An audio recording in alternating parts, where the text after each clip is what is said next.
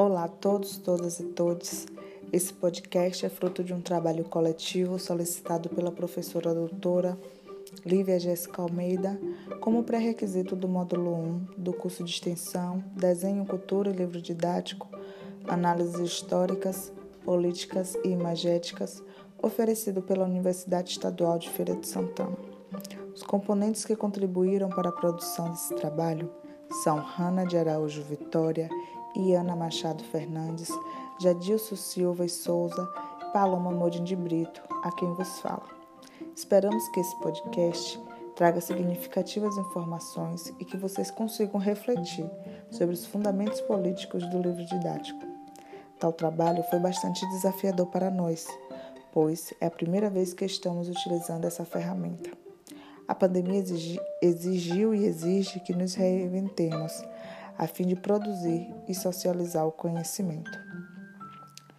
Quanto vale um livro didático? Implicações da participação dos agentes privados na política nacional para o livro didático brasileiro. Em algum momento, você, professor da rede pública de ensino ou estudante, já se fez essa pergunta ou procurou na internet o valor de um livro que é disponibilizado para os estudantes de rede pública. Ao se deparar com esse questionamento, surgem outros novos. Quem escolhe o livro que será usado? Quais são os critérios de escolha? Essas, entre outras indagações, devem fazer parte da nossa reflexão. Nos deparamos com ele, o livro didático, na qual muitas vezes é força motriz no trabalho docente. Outrora aparece mais como um dos recursos didáticos possível para realizar a prática pedagógica. E ainda há professores que preferem não fazer uso do mesmo, não levando em consideração todo, todo o dinheiro público que foi investido no material. Nosso objetivo nesse texto não é discutir a metodologia utilizada pelos profissionais da educação no que diz respeito ao uso do livro didático, mas tecer reflexões acerca dos marcos históricos da participação dos agentes privados na política nacional desse material. A história nos mostra, que os livros didáticos no final do século XIX assumem importante função na aprendizagem dos estudantes e também no cenário político educacional. Assim, segundo Oliveira, em 1997, ele traz que os primeiros livros didáticos foram escritos sobretudo para os alunos da escola de elite, procurando complementar os ensinamentos não disponíveis nos livros sagrados, ou seja, deixa explícito a quem destina o conhecimento formal. As primeiras ideias sobre o livro didático no Brasil têm sua trajetória oficial em 1929, com a criação do Instituto Nacional do Livro, como afirma Martins Salles e Souza.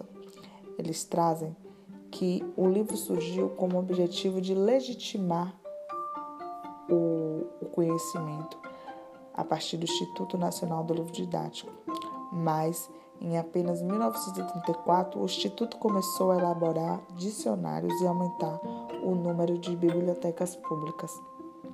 A partir do decreto 1006 de 30 de 12 de 38 na qual instituiu a Comissão Nacional do Livro Didático. O livro didático tem seu percurso marcado pelo controle político e ideológico do Estado com a intenção de manter a ordem estabelecida pela classe dominante da nossa sociedade.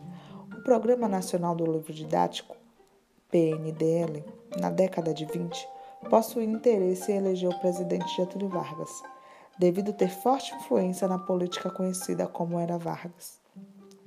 Em sua segunda candidatura, implantou políticas que fossem retiradas dos conteúdos de caráteres ideológicos do livro.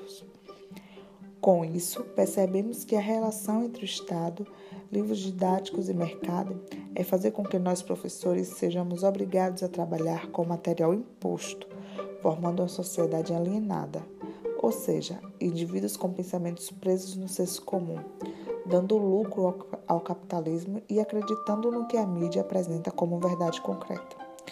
De acordo com Foucault, em toda a sociedade, a produção do discurso é ao mesmo tempo controlada, selecionada, organizada e redistribuída por certo número de procedimentos. Com isso, podemos concluir que a produção do livro didático não seria diferente Ela é controlada, selecionada, organizada e redistribuída por uma elite dominante.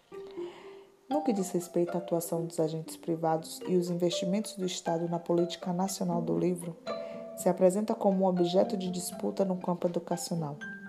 Esses grupos privados são bastante numerosos, configurando uma lógica de produção e circulação mercantil, obedecendo técnicas de comercialização, visando um alto investimento por parte do governo, despertando interesse do mercado privado.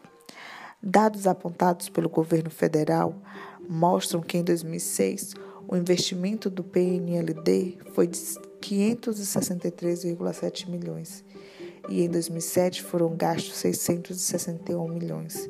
De acordo com Martins, Silvas e Sales, fica claro que o estabelecimento do livro didático é visto como uma mercadoria e, como tal, em uma sociedade capitalista, capitalista está invariavelmente submetido às leis do mercado, implicando também vencer a concorrência, atender os consumidores e a demanda do produto.